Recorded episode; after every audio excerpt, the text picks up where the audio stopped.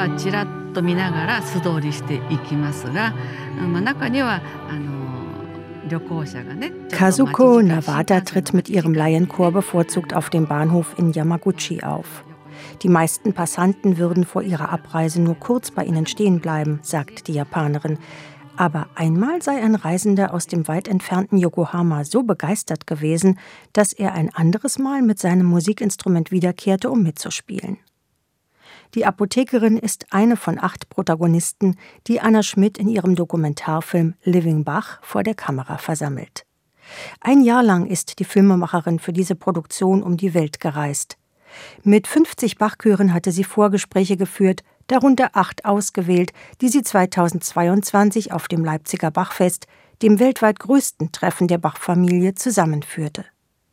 Sie wollte erfahren, warum der 1750 in Leipzig verstorbene Komponist für Menschen auf allen Kontinenten wichtig ist. Alle Befragten antworteten, dass sie aus Bachs Musik Kraft, Trost und Hoffnung schöpfen könnten, und das unabhängig von sozialer Herkunft, Kultur oder Religion. Bach's music comes into the ear so nice, it's soothing and it's powerful, very powerful because it can cut across racial barriers. Der aus einem südafrikanischen Township stammende Tabang Modise, der einzige schwarze Mitwirkende, verehrt Bach als einen Deutschen, der nicht die Verbrechen der Kolonialisten repräsentierte. Der Komponist habe ihn daran glauben lassen, dass alle Menschen unabhängig von ihrer Hautfarbe harmonisch zusammenleben können, sagt er. Jesu, meine Freude, meines Herzens Weide, Jesu, meine Ziel. Eine Krankenschwester aus den USA nutzt in der palliativen Betreuung von Patienten, die sie in ihren letzten schweren Stunden begleitet, die heilende Wirkung von Bachs Musik.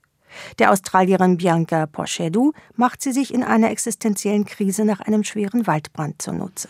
Four weeks had passed and we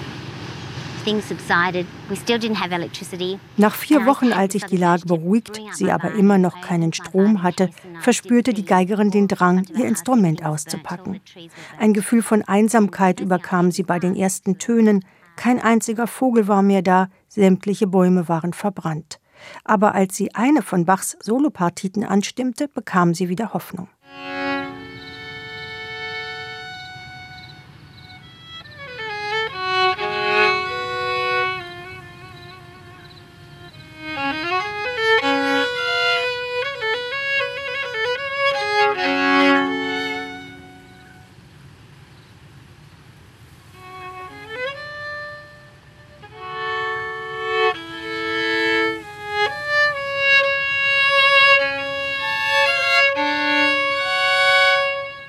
Filmische Reise setzt ihre Protagonisten in eindrucksvollen Landschaften in Szene und führt auch an Orte, an denen es eine große Herausforderung darstellt, Bachs Musik aufzuführen, wie in Malaysia, wo Muslime ins Gefängnis kommen können, wenn sie dabei erwischt werden. Der einzige deutschsprachige Chor in der Produktion kommt aus der Schweiz. Der spannenden Frage, warum sich Bach im Ausland weitaus größerer Popularität bei jungen Menschen erfreut als in der deutschen Heimat des gebürtigen Sachsen, greift der Dokumentarfilm Living Bach leider nicht auf. Schade, dass Anna Schmidt bei alledem nicht nachforscht, warum Bachs Musik als heilsame Energiequelle erlebt wird.